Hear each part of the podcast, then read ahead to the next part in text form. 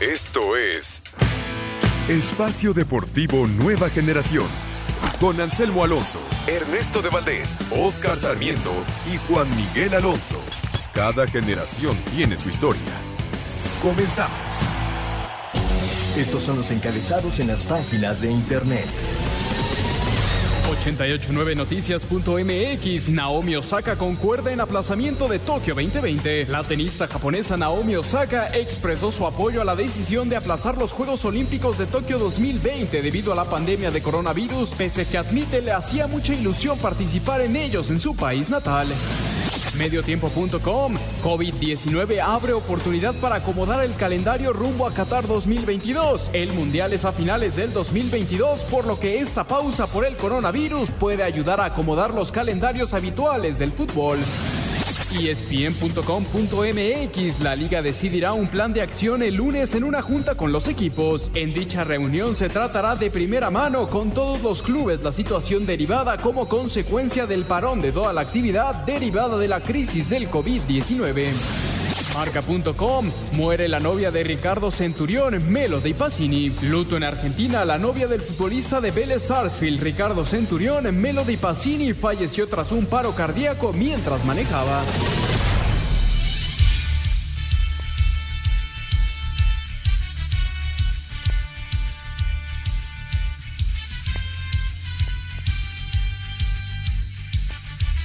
¿Qué tal amigos? Muy buenas noches. Un episodio más de Espacio Deportivo Nueva Generación. Siendo las 7 de la noche con 2 minutos, les agradecemos muchísimo su atención por escucharnos. Otra vez un domingo eh, con poca información. Estamos terriblemente envueltos con este tema del coronavirus. Eh, un tema difícil, complicado, pero es momento de hacer una reflexión personal y hacer un cuidado específico y hacerlo bien, cada quien en su casa, eh, para tener las medidas drásticas. Hoy hay que hacerlo, mención a esta, a esta petición, medidas drásticas, cuidarnos, eh, la familia, todo el mundo tiene que estar en casa. Eh, entendemos que hay personas que todavía tienen que estar trabajando, pero tienen que tener los cuidados específicos. Ya tenemos también en la línea a nuestro compañero Ernesto de Valdés. ¿Cómo estás, Ernesto? ¿Qué pasó, Oscar, Juan, amigos que nos acompañan? Muy bien, muchas gracias. Ya bien lo dices, un, un domingo atípico más con este tema del coronavirus haciendo, eh, extendiendo la invitación, obviamente, como cada domingo, a todos a resguardarse, a quedarse en casa, obviamente la medida de, lo posible, como bien dices, hay muchos mexicanos que no pueden eh, hacerlo así, pero los que sí podemos hay que quedarnos en casa, de verdad que hay que cuidarse y esperar, esperar a que pase este momento. Pero bueno, sí tenemos temas para tocar. Está el tema de los Juegos Olímpicos, está el tema de, los partidos que se están pasando durante estos días en TUDN eh, el día de hoy la final de la Confederación es aquel gol de Cuauhtémoc Blanco para derrotar 4 por 3 a Brasil y ser campeones de esa Copa Confederaciones en la cancha del Estadio Azteca, ese equipo dirigido por eh, Manuel Puente y también el partido contra Italia, ese uno por uno con gol de Marcelino Bernal, el uno por uno ante Italia que nos daba la clasificación a la siguiente ronda en el Mundial eh, de Estados Unidos 94 y bueno, muchas cosas más. Ya también el grupo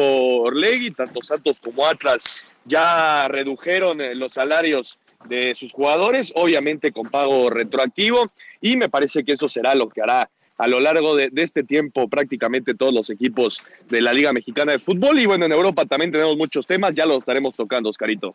Ernesto, mira, ¿sabes qué? Tienes mucha razón. Hoy, eh, después de realmente varios años, Estamos hablando del 99. Aquella final de la Confederaciones. La volví a ver hoy. Me volví a emocionar. Yo tuve la fortuna de vivirlo en carne propia desde ese estadio.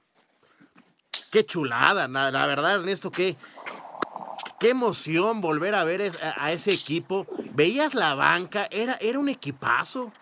Digo, a lo mejor podríamos decir, en lugar de Abundis, podíamos haber metido al, al matador Luis Hernández, ¿no?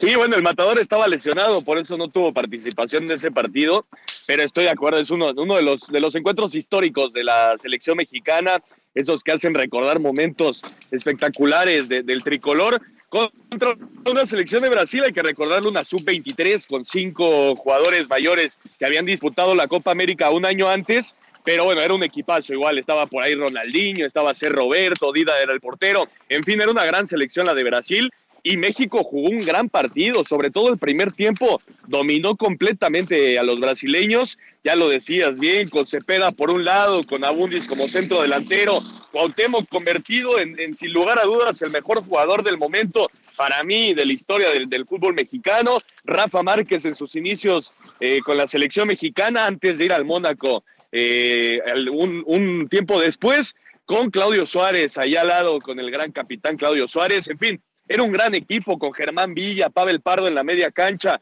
Carmona, qué lástima ese, ese tema que tuvo, pero para mí es de los mejores laterales derechos en la historia de la selección mexicana, eh, Ramón Ramírez por banda izquierda, en fin, era un equipo completísimo el de México y se consiguió uno de los resultados históricos y que más se recuerdan posiblemente en el top 3 de, de resultados más importantes en la historia de la selección mexicana, ¿no? Sí, totalmente de acuerdo.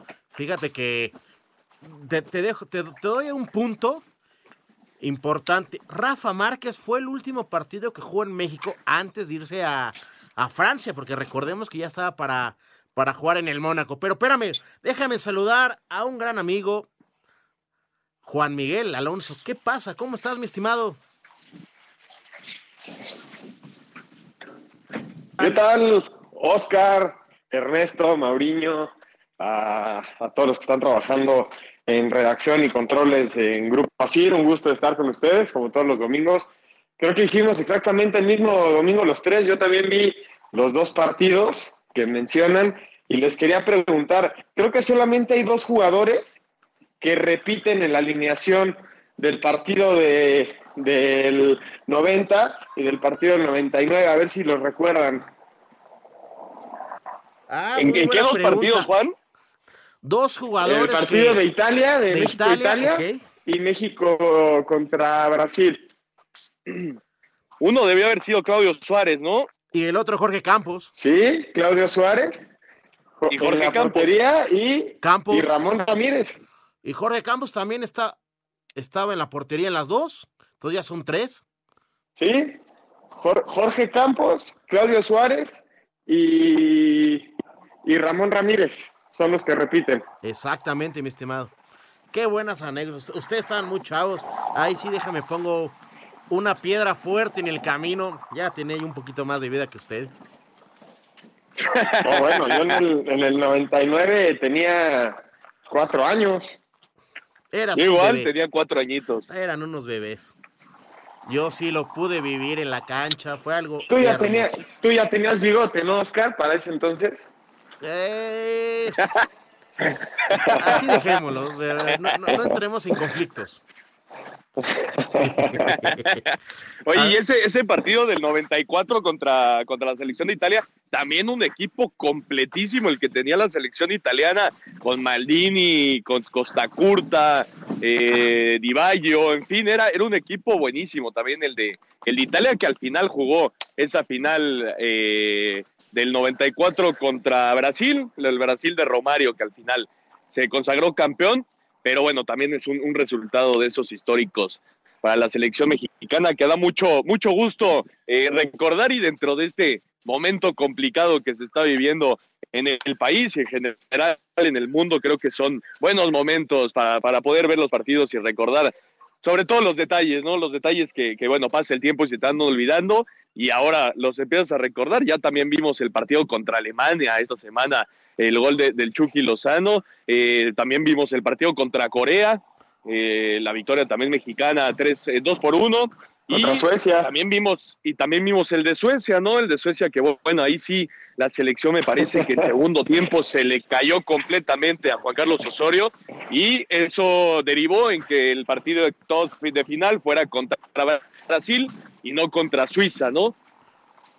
Exactamente, fue... Sí, no, además uno no, no, no recuerda de buena manera el, este 3-0 contra Suiza y menos después de los partidos que acabas de mencionar. Estás mencionando partidos que han hecho historia como resultado en las victorias de México, comparándolo con, el, con ese partido con, contra Suiza son partidos que no quieren, contra Suecia, perdón, son partidos que realmente no quieres volver a vivir, como ese famoso 7-0 que nos mete Chile, ¿no? A ver, ¿qué les pasa si hacemos rápidamente entre los tres un top 3 de, partidos de la selección mexicana de, de alto voltaje? A ver, yo escucho primero a Ernesto, después a Juan y yo termino. ¿Qué les parece? Pues yo, yo me quedo, obviamente, con la victoria mexicana contra Alemania en el Mundial de Rusia 2018. Me parece eh, que en Mundiales es, es, una de las victorias más importantes. Obviamente la Copa Confederaciones del 99 contra Brasil. Lo de Italia, que también vimos hoy en el 94. Me quedo con las dos finales sub-17, las dos victorias eh, Mundial sub-17, tanto en Perú tanto en Perú como, como en el Estadio Azteca. Me quedo también, eh, bueno, obviamente los Juegos Olímpicos, que creo es en una selección mexicana el logro más importante en, la historia. Eh, ¿Cuál otro se me puede estar olvidando por ahí? no, ya, ya, ya ganaste todos, Ernesto. Oye, Ernesto, yo te pedí tres, no toda una enciclopedia. A ver, Juan, te no, bueno, la victoria contra Francia. Contra, Francia, en Sudáfrica. Sí, señor. A ver, a ver, Juan, te escucho. Yo, yo pensaba en la victoria de los Juegos Olímpicos como, como número uno, la, la final de las Confederaciones y el Campeonato del Mundo de México en México, el Sub-17, que le ganamos a Uruguay en la final 2-0. A ver, yo le voy a decir los tres primeros. el, el, más importante para mí es la Confederaciones, digo, porque la viví, o sea, estuve ahí en el Azteca, después tuve la, la oportunidad de estar en vestidores. Fue una, una experiencia inolvidable. La segunda, como la que menciona Juan, el campeonato sub-17 con el Potro Gutiérrez en el Azteca. Y la tercera, por el cariño y por, por muchas cosas, las Olimpiadas. Es, yo creo que son mis, mis, tres este, momentos más importantes con la selección mexicana en el fútbol. Sí, porque representaron títulos aparte, ¿no? Eh, obviamente le da un plus, pero, pero bueno, ganarle a Alemania en un mundial después de que venía de ser campeón, partido inaugural eh, en el estadio de Moscú, me parece que también no lo podemos dejar atrás, ¿no? Por, por Sin duda alguna, yo creo que es el momento, el gol más cantado en la historia de cualquier mexicano de nuestra edad contemporáneo a nosotros, yo creo que es el gol que más se ha disfrutado de la selección, sin duda alguna. No, y, una locura. Sí, totalmente de acuerdo. Y si lo decimos con el peso específico de victoria más moderna, ese es el, número uno, Alemania-México o Alemania-México, como lo, que, lo queramos poner. Fue un gran partido, el gol del, del Chucky. Eh, muy bien los cambios que hace ahí Osorio. De verdad, fue un partido especial. ¿Tú estuviste en el estadio, no, Ernesto, ese día? Sí, ahí, ahí pudimos estar en el estadio Luzhniki, allá en, Moscú, la verdad. Se vivió un ambiente impresionante. Yo puedo decirles que más o menos era un 70-30, 70%, de mexicanos, 30% de, de alemanes, con un Carlos Vela que está convertido en un, jugadorazo, con, con, el Chicharito que hace la jugada del, del gol, aunque luego se pierde un increíble. La Iyun corriendo por todos lados eh, lo decías, Juan Carlos Osorio, con un planteamiento perfecto, estudió de manera increíble a, los teutones. Eh, obviamente lo del Chucky Lozano, el gol que, pone en ventaja a la selección mexicana. Y, lo que yo veía, ya recordando el, partido, es que México dejó ir tres, cuatro jugadas claras para cerrar el partido. ¿eh? Exactamente, es lo que yo mencionaba. Me parece que eh, México ahí, por momentos muy importantes eh, en el partido, deja ir oportunidades muy grandes para aumentar la ventaja. Fue un partido realmente de 10, de 10.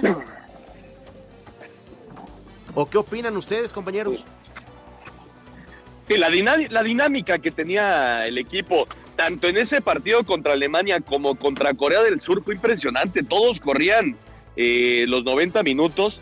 Después se le cae, bueno, el equipo a, Juan Carlos Osorio en el segundo tiempo contra Suecia. Después se juega un buen primer tiempo contra Brasil en los octavos de final y ya cuando cae el gol, me parece que fue Neymar el, autor o, Gabriel Jesús, no me acuerdo.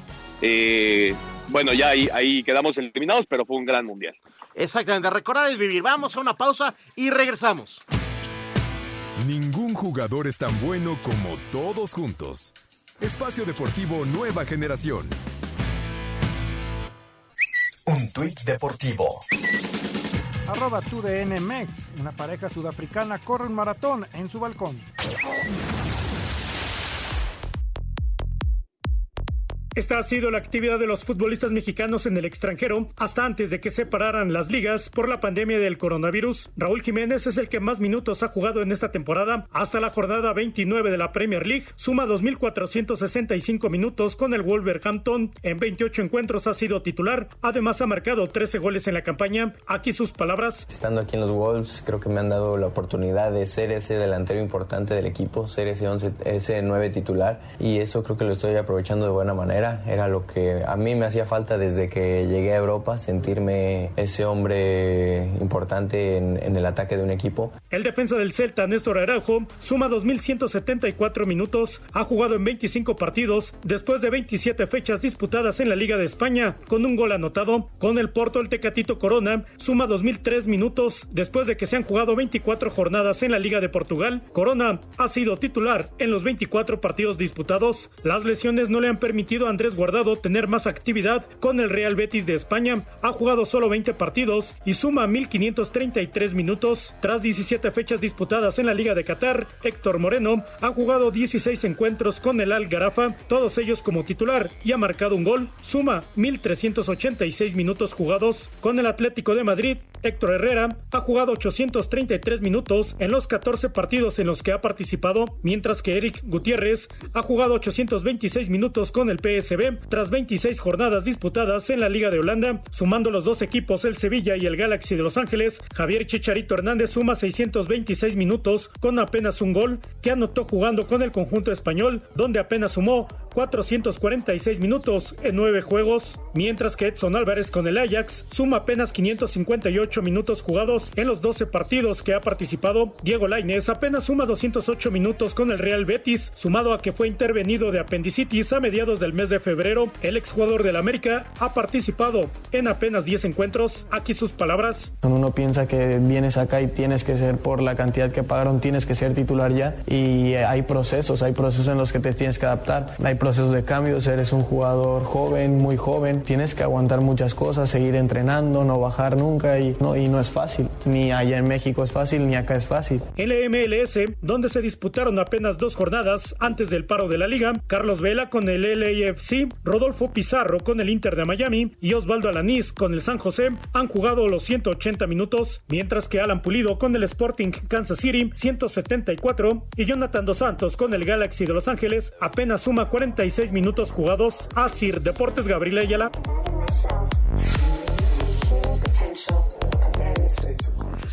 Bueno, pues ya escuchamos qué pasaba en el fútbol internacional con tema de los mexicanos antes de, esta, eh, de este tema del coronavirus. ¿Qué les pareció, Ernesto? Sí, bueno, Oscarito, yo creo que, este parón a varios de los futbolistas mexicanos les viene bien. El tema de, Irving el Chucky Lozano, que con Gatuso no está teniendo prácticamente eh, participación en el Napoli, me parece que, es un tiempo importante para que el Chucky retome el nivel. Ojalá se siga preparando físicamente, ojalá esté trabajando en casa el Chucky Lozano. El tema de, Héctor Herrera también, que venía de una lesión, que no había podido disputar ese partido de, la vuelta de, la, de los octavos de final de la Champions League ante, ante Liverpool con el Atlético de Madrid, que se recupere también de, esa lesión. En fin, creo que hay, hay, hay puntos en los que los mexicanos esto les viene bien Obviamente nadie quiere estar pasando estos momentos, pero estrictamente eh, perdón, futbolísticamente eh, hablando, me parece que, hay ciertos jugadores mexicanos que un parón hoy por hoy les viene bien. Exactamente. A mí me, yo creo que al, jugador que más le convino este parón es Alaines. Viene de una, de una operación también ahí de, de un tema, ay, se me fue, se me fue. Ahí. Bueno, de la operación que tuvo Diego Laines, que estaba fuera de la cancha por la, gracias Mauro por la apendicitis que, que, tuvo Laines. Eh, me parece que es el jugador que puede eh, llegar a recuperarse y empezar a tomar forma para cuando se active esto, incorporarse muy bien al, al plantel y, y, tomar, ser tomado en cuenta, ¿no? Esa es una. La segunda, la del Chucky, ah, ese también está ocupante, ¿no? O Juan, ¿qué opinas? Yo, creo que este parón no, beneficia absolutamente a nadie más que a los jugadores que estaban lesionados, que van, no van a perder competencia en su recuperación, pero no, creo que a, ningún jugador le convenga un, parón de la nada y que las competencias se, se suspendan, sinceramente.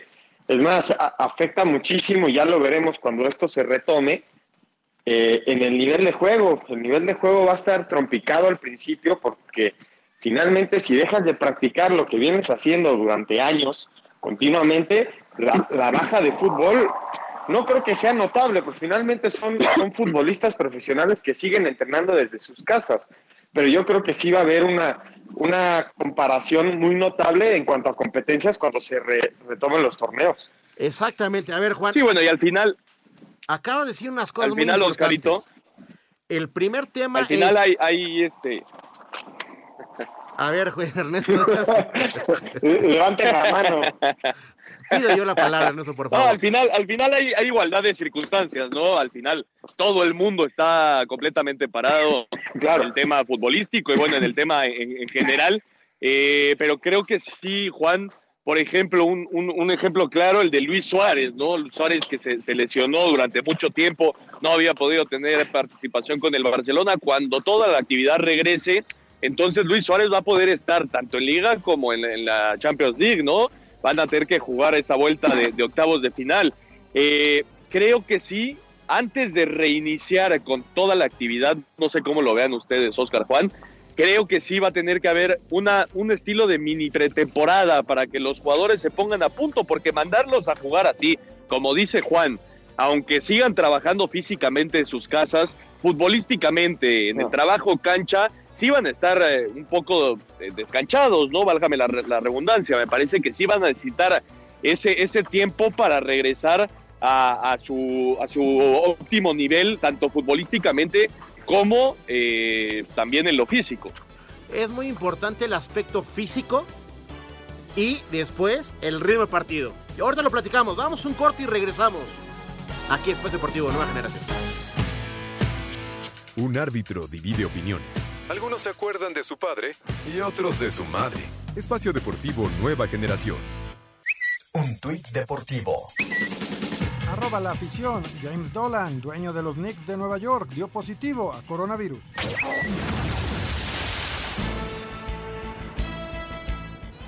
Mateus Doria, zaguero de Santos, defendió el nivel del fútbol mexicano y reconoció la calidad de Gerardo Arteaga. Es un tema que a mí me gusta siempre decir, porque tengo muchos amigos de Brasil y de Europa que dicen cosas de, la Liga Mexicana equivocadamente, ¿sabes? Que no conocen muy bien el fútbol mexicano y por ahí salen diciendo tonterías.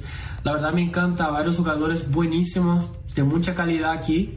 Eh, Arteaga es un jugador que me encanta mucho, está siempre al lado mío, mi, mi compañero de defensa en la lateral izquierda.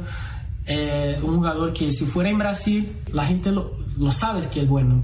Toda la gente de México sabe que es bueno, pero si fuera en Brasil, la gente le iba a pasar, es bueno, es bueno, mira, eh, mira, por favor, que los equipos de Europa lo miren, por favor. Y con esa confianza de la gente, eh, de decir que es bueno, de bueno, él va a ser buenísimo. Ante la adversidad por la pandemia del COVID-19 y la baja de juego que esto traerá al plantel celeste, es motivo para que Robert Dante Siboldi, técnico de la máquina, apueste por el espíritu de la garra charrúa. La actitud, el compromiso, el, el, dejar todo en el campo, el, a pesar de estar en una circunstancia de adversidad, dentro del campo o fuera de, porque cuando llegamos nosotros teníamos mucha adversidad no solamente dentro del campo, sino que también afuera.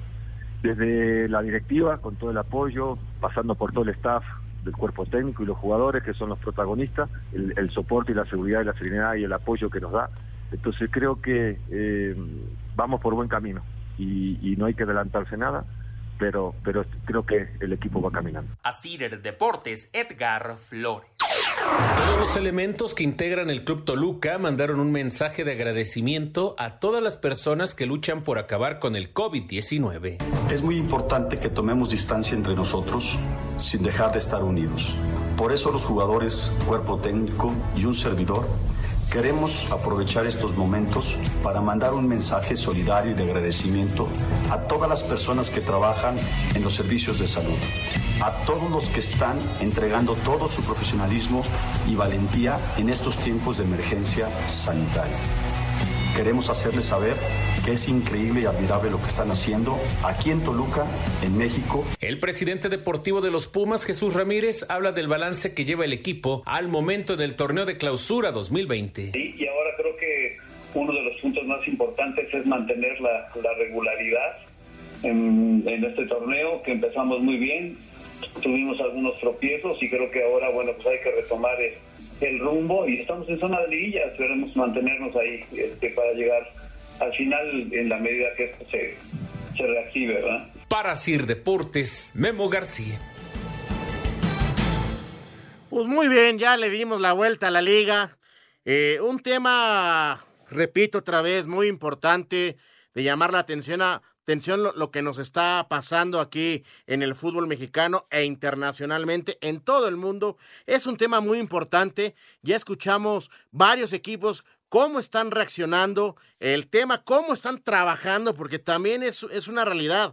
El, fútbol está parado, pero el jugador no se puede tirar a la maca o, o estar, valga la redundancia, de vacaciones. ¿Por qué? Porque la liga del fútbol mexicano apenas va a la mitad. Tenemos que retomarla cuando se pueda y lo más rápido posible, siempre y cuando tengamos las medidas que se nos están avisando para mejorar toda, toda esta situación. Compañeros.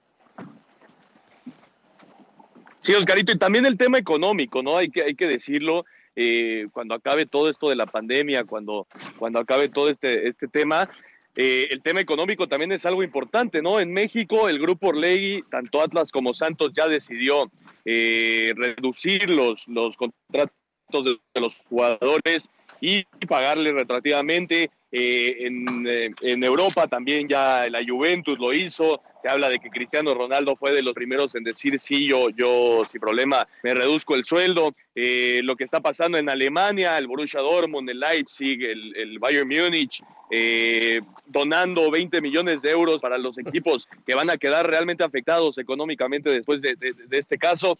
Eh, en fin, es un tema también económicamente porque es muy complicado. No solo son los boletos que no se venden para los partidos en los estadios, es la, venta, la venta de, playeras, eh, es, en fin, hay, hay mucho, mucho tema en, económicamente hablando, y hay que ver cómo se va dando esto alrededor del mundo. Ya en México, como decía, el Grupo Orlegui ya puso eh, la pauta, ya, ya, ya tomaron la decisión y creo que muchos lo, seguirán. Lo mismo en Europa y a ver cómo lo toman los jugadores también, ¿no? exactamente, es un tema importante llamar la atención y tenemos la, oportunidad y el privilegio de escuchar a un gran amigo, el profesor Marco Sánchez Yacuta, eh, que nos hace el favor de tomar la llamada para platicarnos del tema, cómo lo ve, cómo lo está viviendo Profe, muy buenas noches, ¿cómo está usted? Buenas noches a todos mis amigos de Espacio Deportivo Nueva Generación, ahí a Oscar, a Juan, a Jorge, a todos, un saludo con mucho, con mucho cariño. Profe, a ver, cuéntenos cómo le fue eh, eh, allá en El Salvador. Pues mira, yo el torneo pasado estaba dirigiendo en El Salvador, se me dio una oportunidad con un club eh, de primera división, el Santa Tecla, y eh, me fue muy bien. Cuando yo llegué el equipo estaba en el lugar número 10, terminamos calificando a la fase final y, me quedé en las semifinales. Ahí me tocó enfrentarme al FAS, un equipo que tiene pues tradición y que tiene buenos jugadores y ahí empaté los dos partidos y por la posición de la tabla ya no pude seguir, pero pero terminé eh, muy bien y bueno, desgraciadamente ellos en las vacaciones tuvieron ahí una una reunión la directiva y al final pues ya ya el equipo ya no pude este, continuar este torneo, ya estoy acá en México, pero fue una experiencia bastante buena. ¿Qué tal, profe? Los saludo con muchísimo gusto, Ernesto de Valdés de este lado. preguntarle, porque se habla mucho del profesionalismo, ¿no? Se habla mucho de los equipos de primera división, de cómo están manejando el tema. Sabemos que tiene un hijo en, en la sub de, la América. ¿Qué está pasando con, con estos equipos sub 17, sub 20, en fin, de los diferentes equipos? ¿Cómo lo están manejando?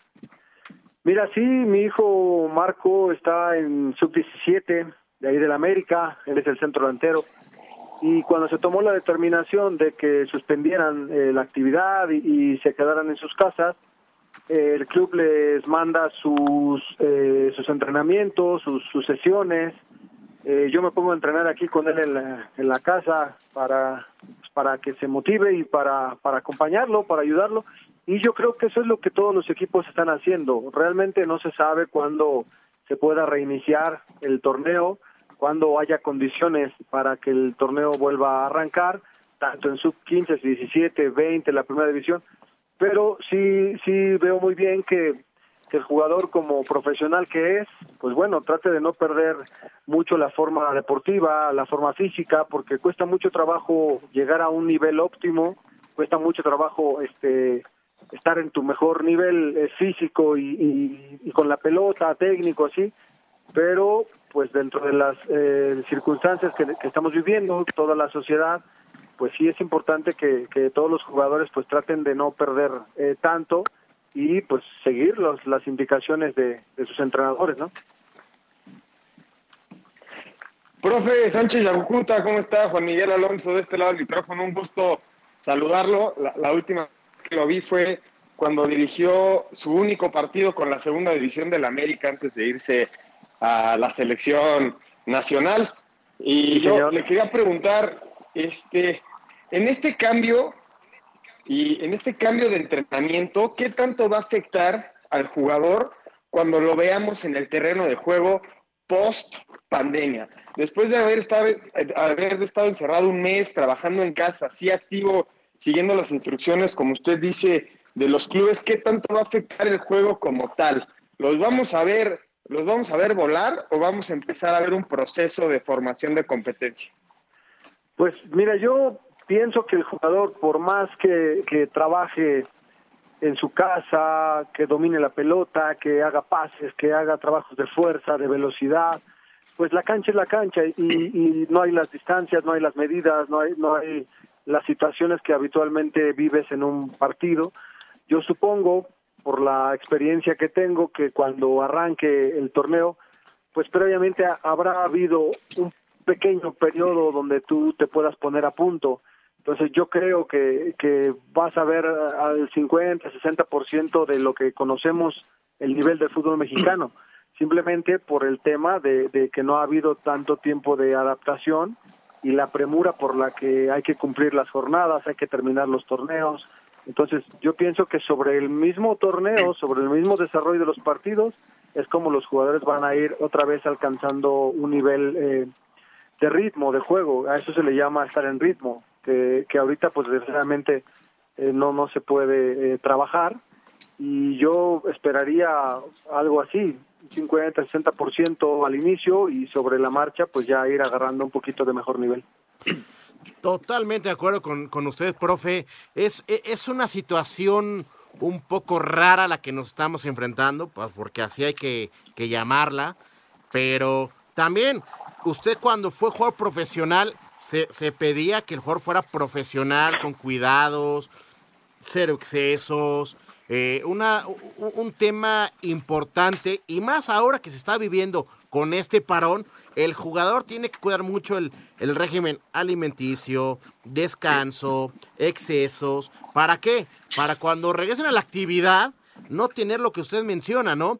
El, tema de desenganchamiento, porque uno puede estar físicamente bien, pero realmente regresar a la actividad normal, a la competencia de alto rendimiento, no es nada fácil. Sí, tienes toda la razón, Oscar, no es nada fácil. Y yo, en mi, en mi época de, jugador, pues créeme que, que, tenías que ser muy profesional porque el nivel pues era, era alto, más la exigencia en un equipo como el América, donde no puedes relajarte este pues un poquito. Y estoy de acuerdo, yo creo que el jugador por más eh, que trabaje en su casa, que sea profesional, que se cuide, que se alimente bien, pues sí, siempre va a haber ahí algunas consecuencias del parón, del, del, que pierdes ritmo, pierdes ese, esa, ese el ritmo que tú venías eh, con, con partido a partido jugando, entrenando, y va a llevar tiempo, va a llevar tiempo. Pero bueno, un apunte que quiero hacer es que aparte de todo esto que estamos hablando del fútbol y del ritmo y de cómo llegarían los equipos y, los jugadores, eso, me gustaría pues hacerle un poquito de conciencia a la gente que permanezca en sus casas porque es la única manera que nosotros tenemos de pues de que regrese el fútbol más rápido, tratar de que no se propague con, con mucha rapidez, es la forma en la que en la que nosotros podemos cooperar.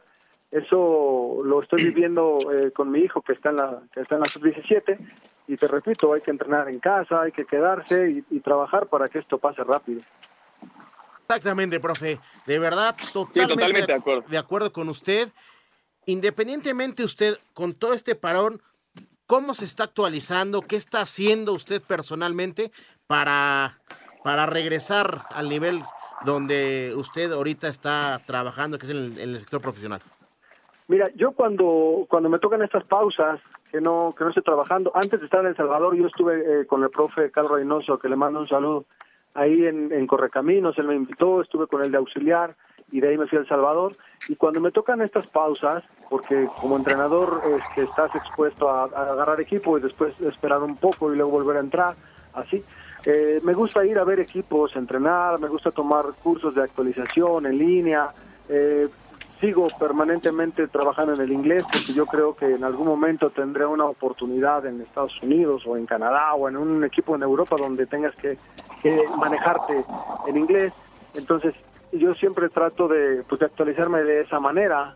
Veo conferencias de, de Marcelo, de la gente que a mí me que a mí me que a mí me dejó mucho como como cuando fueron mis entrenadores que yo quiero eh, seguir Estoy eh, buscando un contacto ahora con Pochettino porque me parece un gran entrenador y creo que puede ser alguien que me aporte también eh, mucho a mi carrera. Entonces, yo trato de hacer eso, de actualizarme, de estar viendo eh, conferencias, entrenamientos.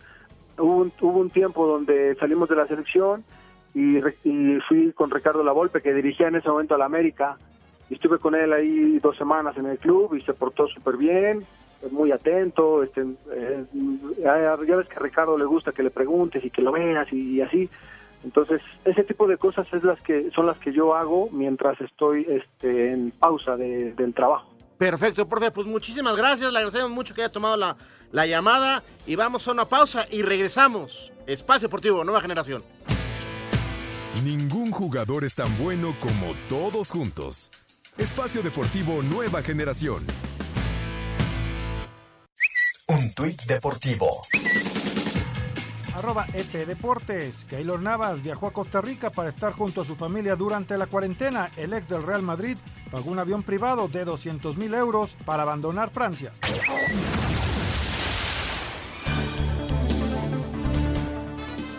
Ángel Di María, extremo del Paris Saint-Germain, relató su experiencia de cuarentena a raíz del COVID-19. Bueno, sí, la verdad que, es algo loco todo lo que, lo que estamos viviendo. La verdad que no la estamos pasando muy bien, estamos aislados, ya hace 14 días que, estamos dentro, eh, desde que el presidente de Francia eh, hizo la, la cuarentena, llevamos 12 días, nosotros llevamos dos días más porque el club ya no había pedido que nos quedemos dentro, así que bueno, hemos salido solo una vez al súper, pero fuimos al súper y vinimos directamente a casa de vuelta y bueno, tratando de, no hacer muchas cosas, de estar en casa solamente, más que nada por, por nuestras hijas, ¿no? Que, ¿no? que no nos contagiemos ni nada de esas cosas. Ante el golpe económico que ha generado la pandemia de COVID-19, Barcelona Español y Atlético de Madrid optaron por abrir expediente de regulación temporal de empleo, ERTE, en busca de salvaguardar el futuro de los clubes. Luis Rubiales, presidente de la Real Federación Española, expresó. El tema de los ERTE o el tema de llegar a acuerdos es un tema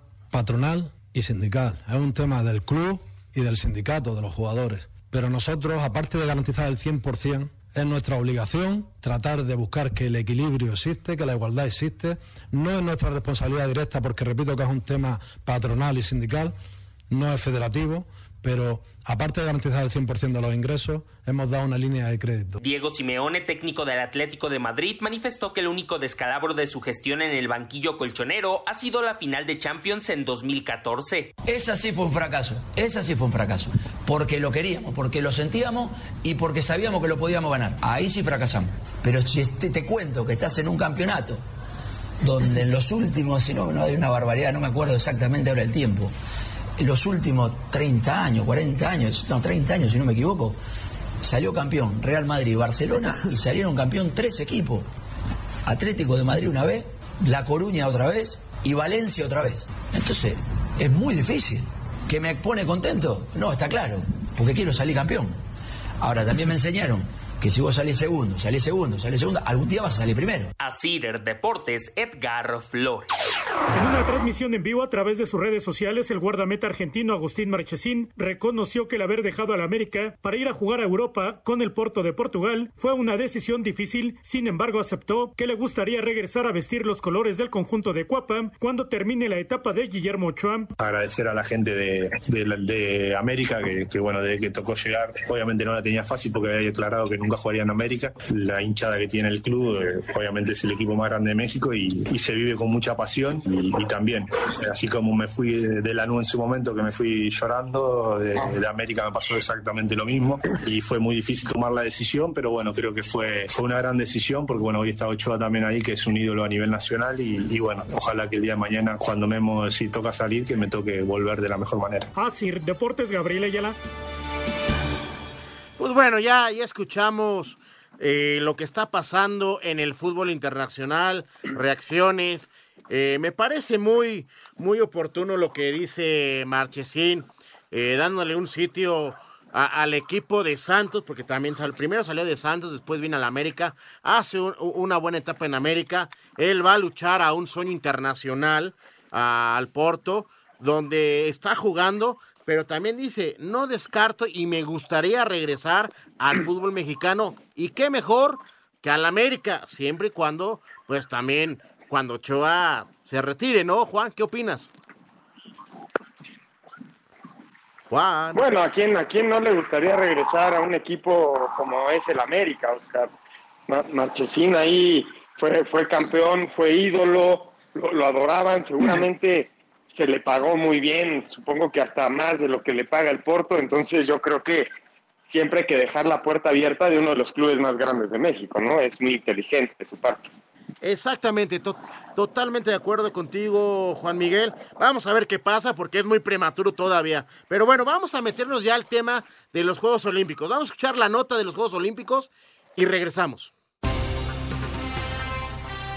La luchadora olímpica nacional Jane Valencia exhortó al resto de la delegación mexicana con plaza olímpica a redoblar esfuerzos con mira al 23 de julio de 2021, fecha tentativa para la inauguración de las Olimpiadas en Tokio. Enfocándome en lo positivo, lo positivo es que tenemos más tiempo para prepararnos, tenemos más tiempo para estar este, saludables, tenemos más tiempo para volver o retomar nuestros, pues, nuestras rutinas de entrenamiento. Eh, yo les pido que se enfoquen en lo positivo, que vean esto como una oportunidad. La meta no cambia, no cambia el propósito, este solo cambia la fecha. Y pues obviamente eh, les deseo el mayor éxito, prepárense mucho, cuídense mucho de los malos pensamientos que pueden llegar. Eh, manténganse saludables, coman bien y pues nos vemos en Tokio dependiendo de la fecha. Continúan las reacciones por parte de los atletas mexicanos tras la decisión del COI y del comité organizador de los Juegos Olímpicos de Tokio 2020 de posponer esta justa para el próximo año por la pandemia del coronavirus. Habla el taekwondoín Carlos Sansores, quien consiguió hace más de dos semanas la plaza olímpica en la categoría de más de 80 kilogramos en el clasificatorio continental que se realizó en Costa Rica. Hola, mi nombre es Carlos Sansores, seleccionado nacional de taekwondo. Estamos pasando por una situación bastante delicada en la cual eh, se acaba de posponer los Juegos Olímpicos. Es una decisión responsable por parte de, de, las organizaciones y pues bueno, a seguirle echando ganas, estar listos para lo que se venga y pues bueno, eh, no perder ese sueño y, y esa esperanza. Asir Deportes Gabriel Ayala. Pues bueno, ya escuchamos lo de los Juegos Olímpicos, ya es un hecho que se juegan en el 2021, Ernesto. Sí, Oscarito, ya lo platicamos el domingo pasado. Me parece que es la decisión más sensata por parte del Comité Olímpico. Eh, los, ahora los, los atletas van a tener mucho más tiempo para prepararse, no iban a llegar bien ni físicamente ni, ni deportivamente a, a, los Juegos Olímpicos. Es un, es un hecho, me parece que es una buena decisión por parte del COI. Habían dicho Recuerden, en la semana pasada que se iban a tomar un mes para tomar la decisión. Al final fueron solo tres días los que pasaron para, para que anunciaran que, que será hasta el 2021. Mucho por, por la presión que estaba metiendo Estados Unidos al Comité Olímpico Internacional. Y bueno, el día de hoy ya se anunció que podría ser en julio julio, del 2021, que sería la fecha límite para, para llevar a cabo Tokio 2020, que por cierto no va a cambiar de nombre, van a ser los Juegos Olímpicos de Tokio 2020, aunque se lleven a cabo en el, en el 2021 y bueno, será, será una, una justa diferente, pero, pero muy emotiva cuando se pueda llevar a cabo, yo creo. Sí, totalmente de acuerdo. Yo creo que fue la mejor decisión eh, posponerlos, pasarlos al siguiente año, en el 2021. Y como tú lo mencionas, ya van a seguir llamándose los Juegos Olímpicos del 2020. Porque al, al final fue un tema que pues no, no estaba en las manos de los organizadores ni nada de eso, mi estimado Ernesto. Sí, completamente de acuerdo, Oscar. Completamente de acuerdo. Eso es algo que obviamente no, no se tenía pensado. Y, y, en el tema de fútbol, escuchaba a mitad de semana el programa de Espacio Deportivo, eh, el señor Padilla, el, presidente de, la, de, la Comisión de México, hablaba del tema fútbol. Al parecer los jugadores que pasen la edad sí van a poder seguir disputando. Es decir, si habían hecho el proceso para llegar a estos Juegos Olímpicos y como se cambia de año van a, a superar ese, ese, esa edad, al final sí van a poder competir y me parece que también es una decisión muy lógica y muy coherente, pues no, no vas a quitarle la oportunidad a, a, un, a un deportista, a un futbolista de disputar por única ocasión en su vida los Juegos Olímpicos solo por el tema del coronavirus, ¿no? Exactamente, totalmente de acuerdo contigo, Ernesto, pero ¿qué les parece? Vamos al 5 en 1 para terminar. Cinco noticias en un minuto. Jaime Valencia de lucha con boleto a Juegos Olímpicos pide a los atletas que se enfoquen en prepararse para Tokio 2021. Tenemos más tiempo para prepararnos, tenemos más tiempo para estar este, saludables. Yo les pido que se enfoquen en lo positivo, que vean esto como una oportunidad. La meta no cambia. Eh, les deseo el mayor éxito. Prepárense mucho, cuídense mucho de los malos pensamientos que... Y pues nos vemos en Tokio. La Liga Española recaudó más de 665 mil euros para la lucha contra coronavirus. La Juventus realizó recorte salarial del equipo y cuerpo técnico del mes de marzo, abril, mayo y junio. En el Century Link Field, casa de Seattle de la NFL y la MLS, se construirá un hospital médico militar temporal y albergará pacientes con otras enfermedades. Los Leones de Detroit llegaron a un acuerdo con Jerónimo Allison, proveniente de Green Bay. Perfecto, ya escuchamos 5 1 para terminar. Eh, Ernesto, pues vámonos. Se nos acabó el programa. Cuídense mucho, por favor, Pues. Ernesto. Igualmente, Oscarito, igualmente, y a toda la gente hacer el llamado para que se queden en sus casas, que puedan estar sanos y salvos y, y que pase esto lo más rápido. Espero pronto ya poder estar por allá en el estudio. Les mando un abrazo. Juan, vámonos. Fuerte abrazo para todos, los invito, al igual que Ernesto, si tienen la posibilidad, quedarse en sus casas y vamos a salir de esta todos juntos. Un abrazo y muchísimas gracias por acompañarnos. Pues muchas gracias a todos ustedes que nos hicieron el favor de escucharnos. Nos escuchamos la próxima semana. Esto fue Espacio Deportivo, Nueva Generación. Buenas noches. Fútbol, béisbol, americano, atletismo, todos tienen un final.